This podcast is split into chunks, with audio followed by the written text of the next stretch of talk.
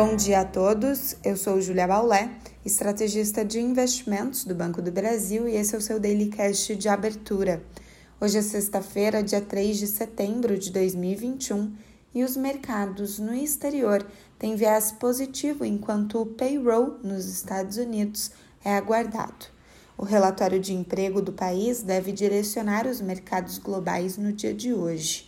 O dado é considerado crucial para a decisão do Federal Reserve sobre quando começar o aperto monetário através do tapering. Portanto, o dado é um teste à reação positiva dos mercados à fala de Jeremy Powell em Jackson Hole. Os futuros de Nova York seguem com alta leve após ontem o S&P 500 e a Nasdaq renovarem seus recordes de fechamento. Já as bolsas na Europa mostram sinais mistos.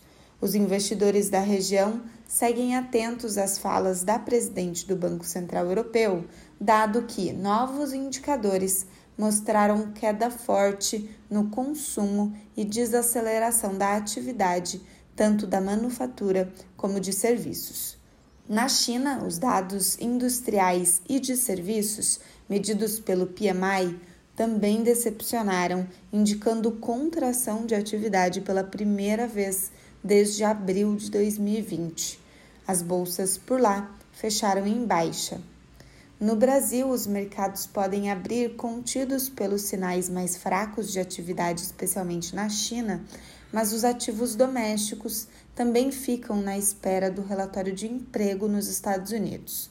No cenário local e com potencial de ajuste dos preços, os investidores acompanham as falas do presidente do Banco Central e do ministro da Economia no dia de hoje, assim como monitoram o impacto da crise hídrica na inflação e na economia e aguardam definições no campo fiscal, na espera, por exemplo, de uma solução negociada dos precatórios.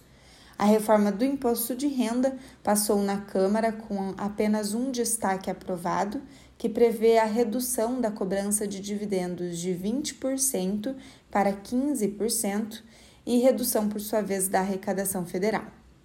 Portanto, o Ibovespa e juros futuros ontem sofreram negativamente, dada a incerteza sobre essa reforma que agora segue para o Senado, onde deve encontrar resistência. Ainda o fim dos juros sobre capital próprio e a taxação de dividendos impactaram as ações, dado o impacto sobre o lucro empresarial e também diante da alteração da remuneração aos acionistas.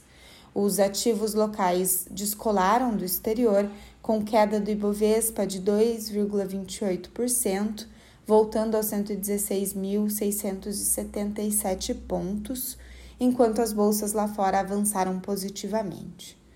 Por último, ainda hoje temos também o PMI composto e de serviços para o Brasil às 10 horas. Um bom dia a todos e até a próxima!